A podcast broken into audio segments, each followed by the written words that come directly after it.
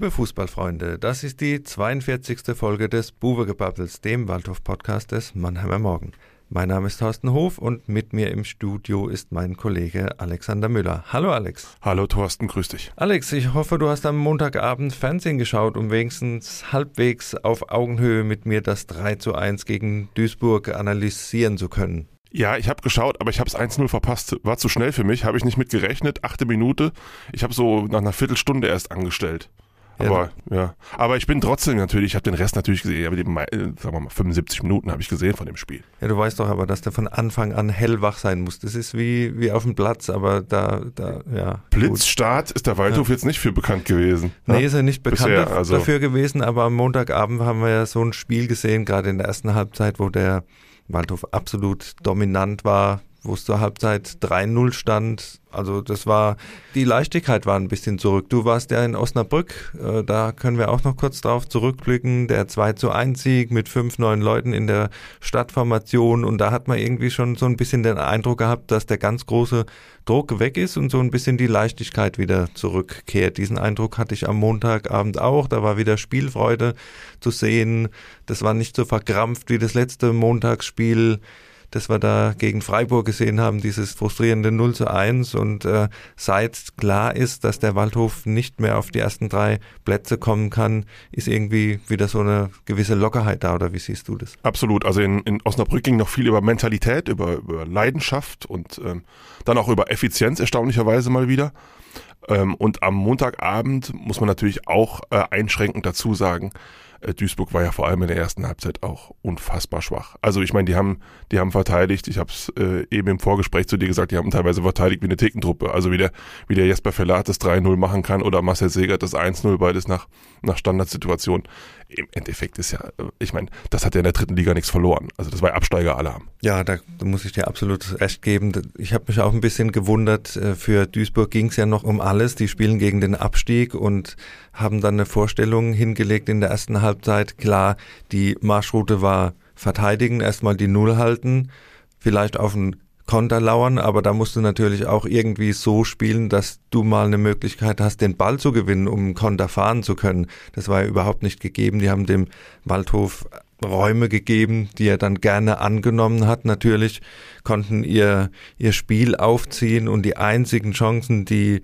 Duisburg hatte, waren ja dann den Patzern geschuldet, die der Waldhof da selbst fabriziert hat. Da waren ja einige krasse Dinger dabei. Da war Donkors Ballverlust, da war der Querschläger von Königsmann, dann war der Pass von Segert zu Königsmann zurück, der auch äh, schief gegangen ist und dreimal war es Jeboa, der diese Geschenke nicht annehmen wollte. Also da kann es auch ein bisschen anders ausgehen zur Halbzeit. So Insofern war es war es gut so, wie es war, sage ich mal, dass äh, das Ding schon mit 3 zu 0 entschieden war. Und dann haben wir auch nach der Halbzeit gesehen, dass der Waldhof weiter dominant war. Das Abseitstor von Martinovic, dann nochmal die schöne Aktion mit, mit Kota, wo Martinovic dann mit der Hacke fast äh, das 4-0 macht. Äh, das hat mir fast ein bisschen leid getan, weil er so engagiert war. Martinovic, ja, also war, war Er wollte unbedingt sein erstes Tor seit Februar schießen. Unbedingt, er, ja. er ist auch gerannt für, für drei irgendwie. Ja. War, war echt schade, dass ihm das da nicht gelungen ist.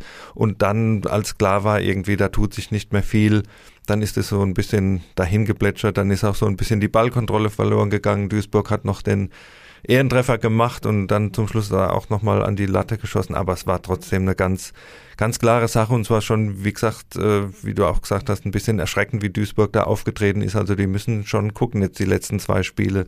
Dass ich fand die zweite noch, äh, Halbzeit noch wie, wieder okay. Da haben sie sich zumindest gewehrt. Aber die haben ja, äh, die haben jetzt Freiburg 2 zu Hause und dann haben sie wahrscheinlich das Abstiegsendspiel in Ferl am letzten Spieltag. Für die kann es ganz, ganz eng werden. Und ich glaube auch, dass die vielleicht nochmal drüber nachdenken, für die letzten beiden Spiele einen neuen Trainer zu holen, weil so ein Verein wie der MSV Duisburg, Regionalliga West, ist schwer. Es sieht so aus, dass Rot-Weiß Essen da wieder nicht aufsteigt, sondern Preußen Münster und da willst du nicht rein absteigen. Also das, ähm, deshalb, also Duisburg, die müssen sich ganz schön viele Sorgen machen, ja. Ja, du hast es gesagt, Leichtigkeit zurück und du gibst auch das nächste Stichwort gleich, neuer Trainer. Da können wir auch beim Waldhof jetzt dann nochmal drüber sprechen. Der alte Trainer ist zwar noch da, Aber wenn man so ein bisschen auf die Tribüne geschaut hat am Montagabend, da war ja so ein richtiges Who is Who der Trainerszene. Erzähl, wer war alles da? Wer also, war alles da? Wir haben gehört, dass da da gewesen sein sollen.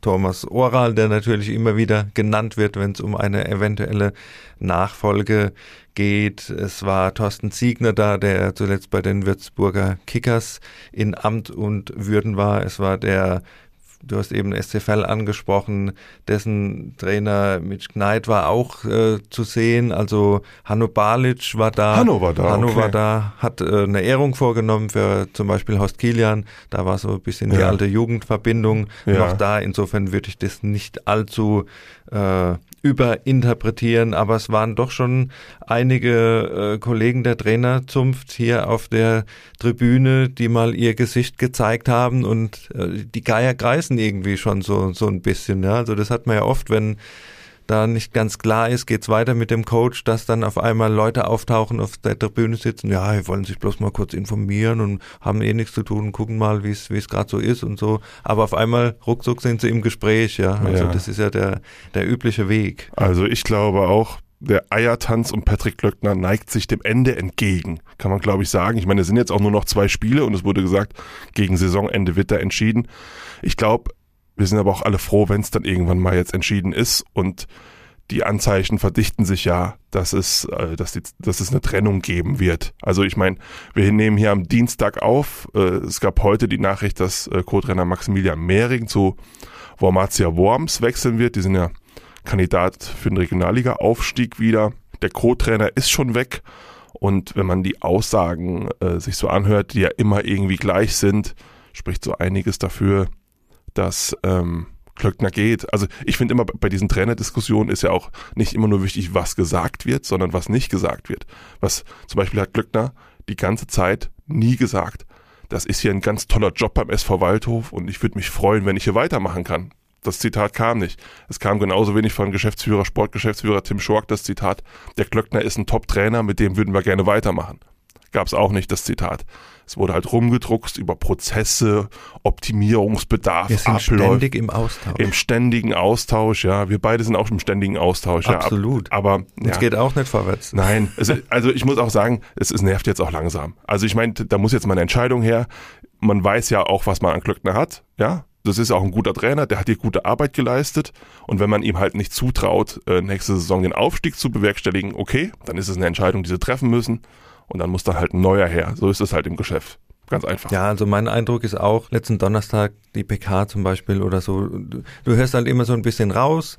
Es geht nicht um meine Person, der Verein muss gucken, wie er sich aufstellt. Wir reden da zwar drüber, über die Grundausrichtung, aber da geht's nicht um Person. Also ich weiß nicht, ob er sich noch so hundertprozentig in diesem Puzzle mit drin sieht. Und äh, wie gesagt, äh, ja, im ständigen Austausch und Verein im Vordergrund und äh, das deutet so ein bisschen darauf hin, dass man vielleicht dann auch doch ohne ihn plant, auch die Personalplanung, wir hatten ja die Vertragsverlängerung mit Schnatterer, ich habe dann gefragt, ist das auch ein Signal für Sie, äh, dass es hier kadermäßig vorwärts geht, weil es kam ja auch mal so die Forderung, der Verein muss seine Wünsche oder seine Ansprüche in die zweite Liga aufzusteigen, auch mal mit Taten untermauern und die Weiterverpflichtung von Schnatterer ist ja so ein Signal, da hat er sich auch nicht so ganz, äh, sage ich mal, offensiv dazu geäußert, so nach dem Motto, ja, jetzt bleibt der Schnatterer und wenn es der Höger noch bleibt und zwei, drei kommen, und dann können wir es tatsächlich an, ja. angehen, sondern es war eher so, ja, muss der Verein gucken und äh,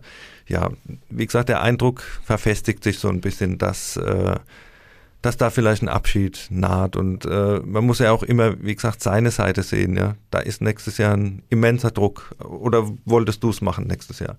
Also unter den Voraussetzungen, nein, nein, wie sie jetzt sind. Ja, also mit der Ausgangslage, selbst wenn er jetzt da einen Aufstiegskader hingestellt bekäme, muss man halt wissen, da kann es immer mal irgendwie einen Fehlstart geben. Und ähm, der hat bei den Fans relativ wenig Kredit, Klöckner ob das jetzt legitim ist oder nachvollziehbar, steht auf einem anderen Blatt. Aber er hat relativ wenig ähm, Kredit und man kann sich vorstellen, was passiert, wenn die da am Anfang vielleicht mal ein, zwei Spiele verlieren. Dann fliegt er nämlich raus im September, Oktober. So.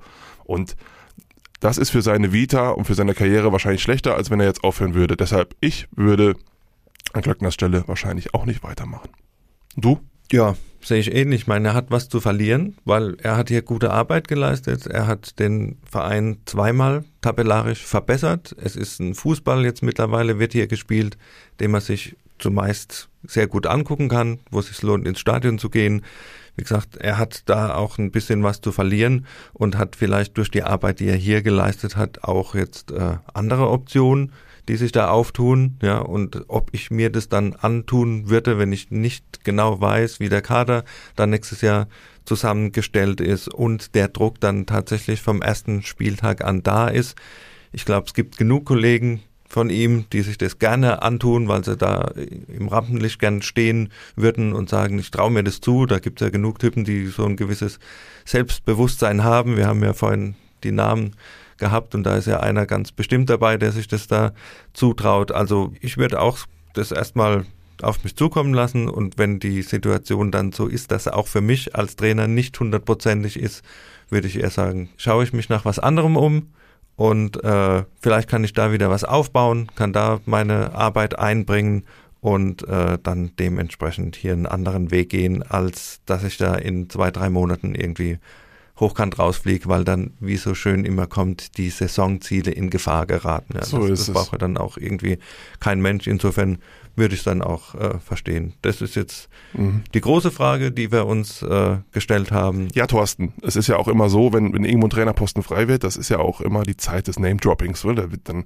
da macht dann, macht dann der Boulevard, macht dann Listen, äh, wer da alles im Gespräch ist und wer es werden könnte und dann werden Prozentrechnungen angestellt, mit wie viel Prozent Wahrscheinlichkeit könnte der oder der das werden. Ähm, es ist ja auch schon durchgesickert, dass es offenbar schon Gespräche gab mit ähm, unter anderem einem alten Bekannten. Ja, soweit zu hören war, hat sich äh, Tim Schork tatsächlich schon mal mit Bernhard Rares unterhalten. Auch Dirk Schuster steht wohl auf der Liste, mit dem schon geredet worden sein soll.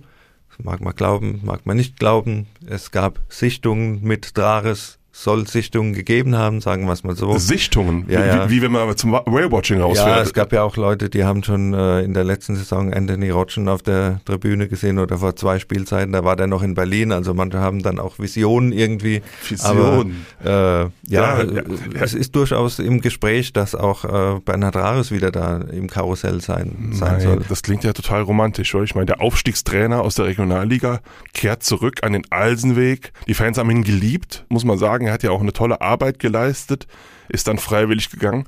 Aber wie ist es denn mit diesen Rückholaktionen, wenn Trainer zurückkehren zu ihrem alten Verein? Das hat jetzt noch nicht so oft funktioniert. Also mir fallen da relativ wenige ein. Es sei denn, äh, Jupp Heinkes äh, lässt seinen Hund wieder seinen Hund sein und kehrt nochmal zu den Bayern Jupp zurück. Heinkes und Bayern, das ist natürlich, Ja. das geht immer. Das, Das- würde, würde wahrscheinlich jetzt, wenn der Nagelsmann weiter so performt, Genau. wahrscheinlich immer noch, der würde mit, der ist ja jetzt wahrscheinlich schon gut in die 70 rein. Ja, ne? das wird nochmal funktionieren. Ja, das muss man dann halt wissen. Ich meine, das hört sich nach, nach einer tollen Lösung an, aber man weiß halt auch nicht, wie das funktioniert. Ja, das ist äh, auch da der Druck. Äh, wir gewinnen müssen vom ersten Spieltag an. Ja, ich bin da mal sehr gespannt. Ja, Ja, ja, wie gesagt, du sagst, der Druck ist da und äh, die Zeit ist auch äh, zwei Jahre weitergegangen, ja. Und äh, Drares war in Würzburg, hat da äh, ja natürlich eine Mannschaft übernommen ohne große Perspektive und war dann auch da schnell wieder weg. Hat seitdem jetzt dann auch äh, keinen keinen Job mehr gehabt. Klar ist es eine Variante, aber äh, ob er in der dritten Liga dann tatsächlich nochmal so den, den Angriffsaufstiegstrainer machen kann, sei dahingestellt. sein Verhältnis zu Jochen Kienz äh, war ja ein bisschen angespannt am Schluss, was auch dazu geführt hat, dass er, ähm, dass er dann gegangen ist freiwillig. Ähm, da, da ist auch was passiert in der vergangenen Woche. Ja, wir hatten ja großes Theater vom Arbeitsgericht in, in Mannheim, wenn du gerade äh, Jochen Kienz ansprichst. Da war jetzt ja dann die Verhandlung, tatsächlich dann auch die Kammerverhandlung, nachdem beide Gütetermine in die Binsen gegangen sind, relativ erwartungsgemäß. Und da können wir dann auch wieder den Bogen schlagen zu großen Ansagen nach dem Motto, in zwei Jahren wollen wir in die zweite Liga. Da gab es ja auch die Ansage aus dem Präsidium oder äh, dezidiert von Präsident Bernd Beetz, dass äh, Jochen Kienz einen Corona-Test vertuscht haben soll. Das war ja dann auch der Kündigungsgrund. Und wir waren ja am vergangenen Mittwoch bei der Verhandlung dabei. Das war dann relativ schnell vom Tisch, als es darum ging, dass mhm, der Richter gesagt hat, schnell, also ja. bitte einigen sich, wenn wir hier ja. beide mhm. Seiten äh, jetzt die Dinge auf den Tisch kommen, dann geht es für äh, beide nicht gut aus. Das mhm. Zitat war, zerstören Sie sich hier nicht selbst. Meine Güte. Äh, es ist zwar ein bisschen schade gewesen für uns, dass wir die ganzen ja. Details äh, nicht so ausgebreitet bekommen haben. Unsere Neugier war dann natürlich auch entsprechend aber es war dann auf beiden Seiten wohl ein Einsehen, dass man das dann vielleicht dann doch lieber in den Akten lässt und, und sich einigt. Und wie gesagt, der vertuschte Corona-Test, den hat der Waldhofverteidiger ganz schnell abgeräumt, war überhaupt kein Thema mehr, wurde jetzt zurückgenommen, wird nicht weiter darauf bestanden, dass das so sein äh, dass das so war, ja, und äh, das fand ich relativ erstaunlich. Aber wie gesagt, äh, Waldhof und große Ansagen, da haben sie jetzt schon, schon ja. zweimal problematisch. Das stimmt, äh, ja. Das war unterm Strich halt ein relativ großes Debakel für den Verein, das muss man halt sagen, weil die Kiste mit Kienz, wenn man zu der Entscheidung gelangt ist, dass man sich von ihm trennen will, das hätte man halt auch sauber lösen können, ohne dass damit Schmutz äh, geworfen wird und ohne dass man sich vom Arbeitsgericht wieder äh, sieht mit den Schlagzeilen. Wenn man einfach normal gekündigt hätte, wäre der Vertrag im Juni ausgelaufen und dann wäre das Thema relativ schnell und geräuschlos gegessen gewesen. Aber man hat sich für einen anderen Weg entschieden und das muss ich sagen, ist schon äh, ein Rückfall auch in, in alte Zeiten gewesen, in die Zeiten des Chaos-Clubs, die man überwunden glaubte. Ja, das war die Episode der vergangenen Woche, die vielleicht auch so ein bisschen in unsere Rubrik reinfallen könnte. Die drei Fragezeichen, da gibt's ja immer die Rubrik Flop der Woche, da hätte es gut reingepasst, aber wir haben tatsächlich drei andere gefunden und kommen zu unseren drei Fragezeichen. Da wäre zunächst das Top der Woche. Und da würde ich sagen, ganz klar die Verlängerung von Marc Schnatterer. Wir waren überrascht. Wir haben immer gesagt, es deutet viel darauf hin, dass er aufhört. Und jetzt macht er weiter. Wir haben zumindest mal drüber spekuliert. Wie gesagt, neue familiäre Situation. Äh, da kannst du gucken, das Leben ändert sich, muss sich noch am Profifußball hängen. Aber er hat jetzt dann doch gesagt, oder es zeichnet sich wohl so ein bisschen ab, dass sich das alles wieder ein bisschen einspielt zu Hause, ja, wenn die Windeln dann gewechselt sind und so weiter äh, dass dann doch wieder die Lust auf den Fußball noch da ist. Und das war dann auch die Kernaussage, dass er noch mal ein Jahr dranhängt. Spätjahr wird er, glaube ich, 37, äh, ja. erlebt er beim Waldhof. Und wenn du gesehen hast, wie er am äh, Montagabend gegen Duisburg marschiert ist, da wieder zwei Scorerpunkte, die Ecke vorbereitet für Verlat, dann auch die Flanke auf äh, Segert, der zweite Scorerpunkt bei diesem Spiel das war wieder der alte Marc Schnatterer, so wie wir uns ihn vorstellen, mit, mit Dampf, mit präzisen Flanken, mit, mit Hereingaben, war ja auch die eine, äh, die Martinovic dann äh, hätte verwerten können da im 5-Meter-Raum, also Vorarbeit wieder geleistet. Und wenn Schnatterer tatsächlich wieder auf das Leistungsniveau kommt, das wir aus der Vorrunde kennen, das wir am Montag gesehen haben, dann ist er auf jeden Fall ein Zugewinn und auch ein Baustein für eine Mannschaft, die oben angreifen kann. Noch. Zumal halt auch als Figur in, in der Kabine, der immer vorangeht, der die Erfahrung hat, ja. Ähm, positive Erscheinung, gut fürs Image. Da kann man eine lange Liste aufzählen von Faktoren, dass es ein großer Gewinn für den SV Waldhof ist, dass der noch ein Jahr hier bleibt. Also sportlich, aber auch viele andere Faktoren, äh, die da so reinspielen. Also Top der Woche, absolut kommen wir zum Flop der Woche. Ja, Thorsten, es ist ja ein wenig seltsam. Ich glaube, das ist in der Historie unserer drei Fragezeichen auch noch nie passiert, dass äh, ein Top der Woche in der ähm, nächsten Episode zum Flop der Woche wird. Ja, das ist verrückt. So schnelllebig ist der Fußball, möchte ich ja bloß sagen, um ja. das Phrasenschwein zu bedienen, weil vor zwei Wochen hatten wir den FCK in der Rubrik Top der Woche. Da ging es noch um das Derby gegen Saarbrücken, das die Pfälzer gedreht haben in Unterzahl vor fast 50.000 Zuschauern. Und da haben wir noch gesagt, also jetzt Ochsen, die sich in die zweite Liga hoch, die müssen ja so ein Selbstvertrauen haben, die können ja nicht mehr laufen vor Kraft.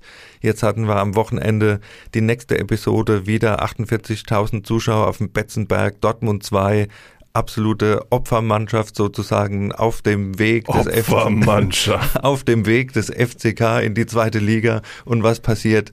1 zu 3. 1, zu, zu 3. Und der stand, kleine BVB. Es stand zwischendurch 0 zu 3. Lähmendes Entsetzen auf dem Betzenberg. Du hast vergessen, zwischendurch haben sie ja noch 2-1 bei Wien Wiesbaden verloren. Ne? Ja, das, ja, ja, gut. Ja. Aber, also zwei Niederlagen in Folge seit der letzten Episode. Aber diese Heimniederlage vor dieser Kulisse, diese Choreo, die da wieder hochgezogen wurde am Anfang und dann so, so eine Klatsche. Wir sind ja weit davon entfernt, gehässig zu sein. Nein, aber. Hätten äh, dem, oder haben dem FCK das ja auch so fast ein bisschen gegönnt nach dem letzten Auftritt gegen Saarbrücken, weil da wirklich von der Mentalität einfach so viel da war.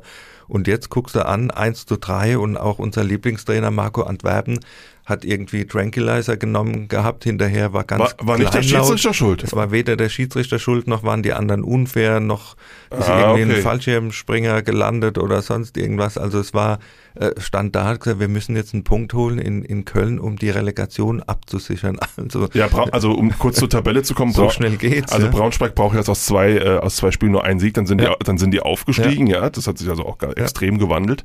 Und äh, Lautern muss halt befürchten, dass wenn sie in, in Köln verlieren, dass 1860 München noch mit zwei Siegen an denen sogar vorbeizieht und das nur Vierter werden. Ne? Das kann auch noch passieren. Ich ja. gehe mal davon aus, dass es schaffen in die Relegation, aber dann kommt Dresden. Das sind zwei Spiele, die absolut 50-50 sind und es kann gut passieren, dass wir den FCK nächstes Jahr dann doch nochmal in der dritten Liga sehen.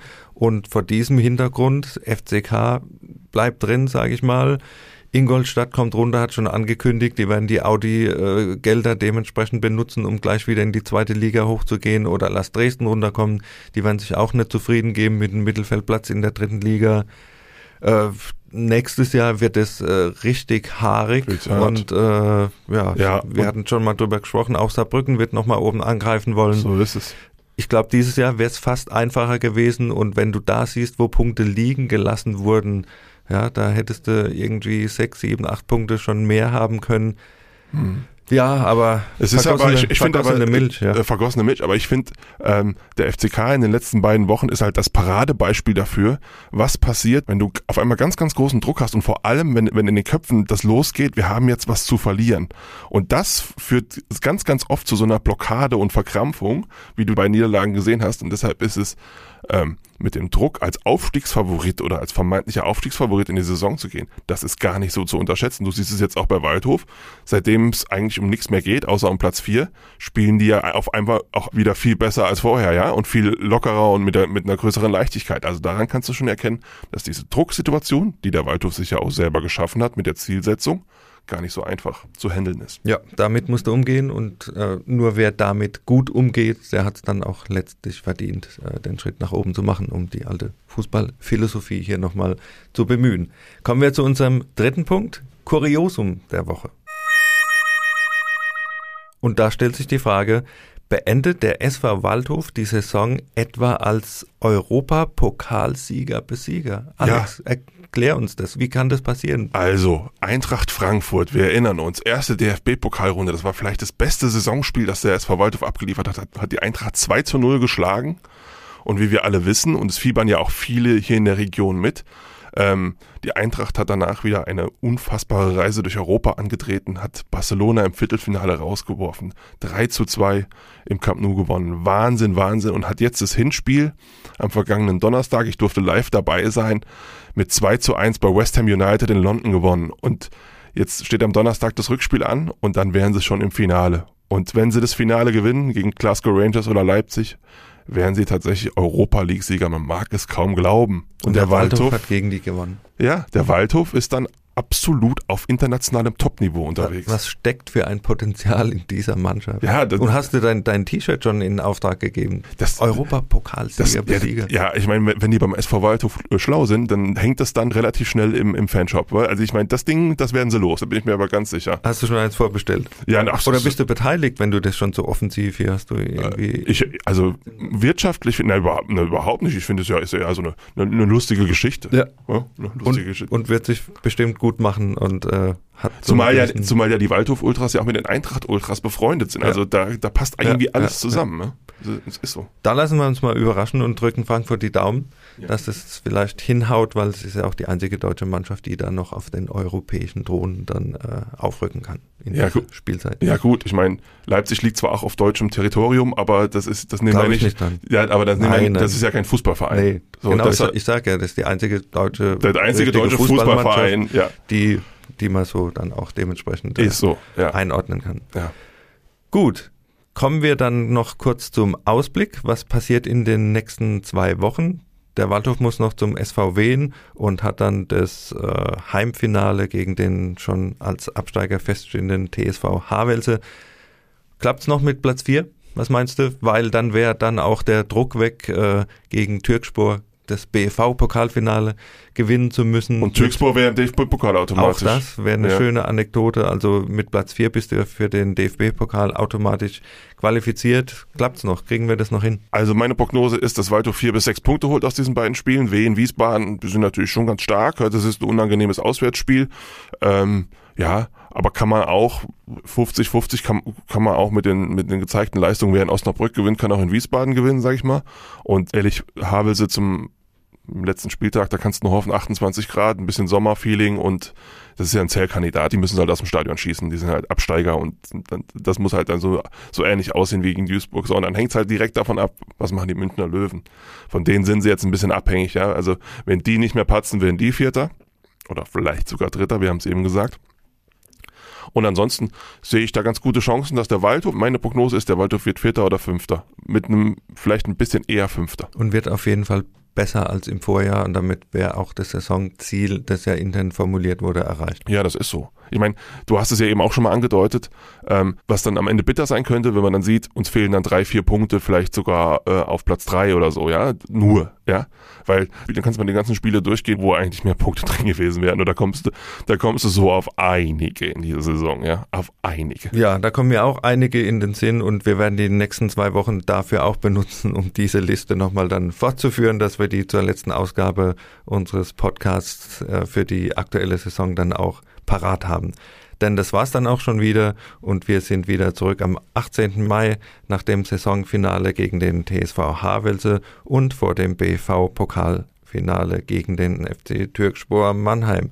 Bis dahin freuen wir uns wie immer auf euer Feedback und weitere Ideen. Schreibt am besten an podcast.marmo.de und folgt uns auf Facebook und Instagram.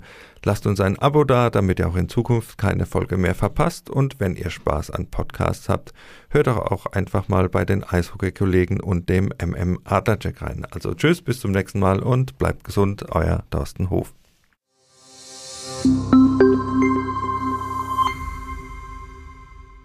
Ein Podcast des Mannheimer Morgen.